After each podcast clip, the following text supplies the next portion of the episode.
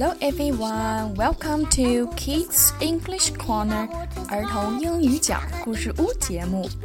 我是你们的老朋友百合妈妈。查看每期故事内容，请关注微信公众号“乔纳森的魔法棒”，订阅查看。感谢大家的收听。今天的故事啊，是一只不太一样的小猫，cat，a special cat。它和别人不一样，它呀总喜欢躲在盒子里面，who always like to hide in boxes。我们平时啊说小猫的时候，我们可以这样练习：c c c k k c for cat。好，我们现在就一起到故事当中看看这只小猫有哪里不一样呢？The name of the story. My cat likes to hide in boxes. By Eve Sutton. Illustrated by Lynley Dodd. My cat likes to hide in boxes. The cat from France liked to sing and dance. But my cat likes to hide in boxes. The cat from Spain flew an aeroplane. The cat from France liked to sing and dance. But my cat likes to hide in boxes. The cat from Norway got stuck in the doorway.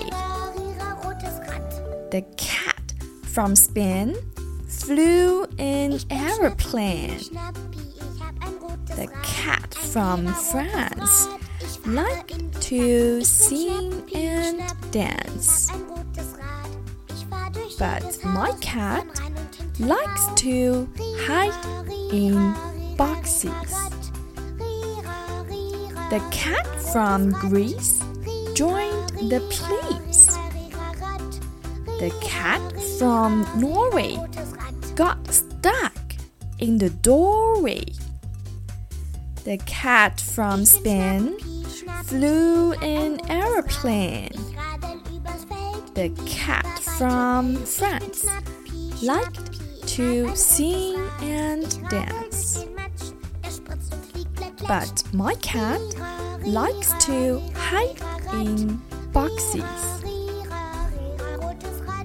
The cat from Brazil caught a very bad chill. The cat from Greece joined the police. The cat from Norway got stuck in the doorway. The cat from Spain flew an aeroplane. The cat from France liked to sing and dance. But my cat likes to hide in boxes. The cat from Berlin played the violin. The cat from Brazil caught a very bad chill. The cat from Greece joined the police. The cat from Norway got stuck in the doorway. The cat from Spain flew an aeroplane. The cat from France liked to sing and dance. But my cat likes to hide in boxes. The cat from Japan waved a big blue fan. The cat from Berlin played the violin. The cat from Brazil caught a very bad chill.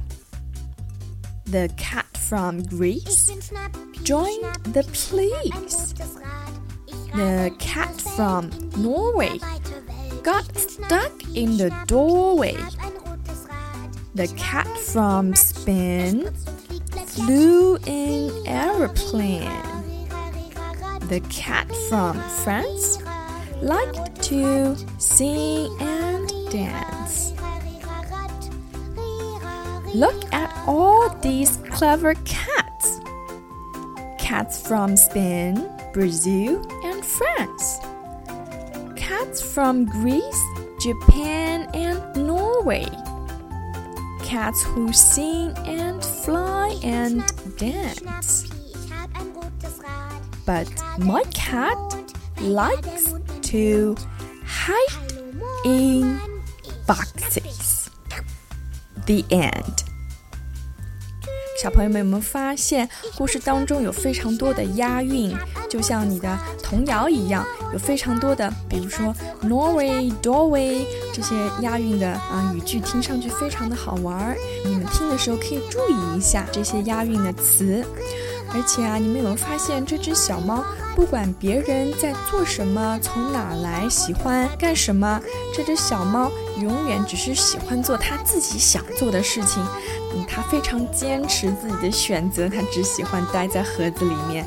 所以百合妈妈也想问你们，你们是不是也都愿意坚持自己的选择呢？百合妈妈祝福每一个小朋友，在你们成长的过程当中，都能勇敢的成为你自己。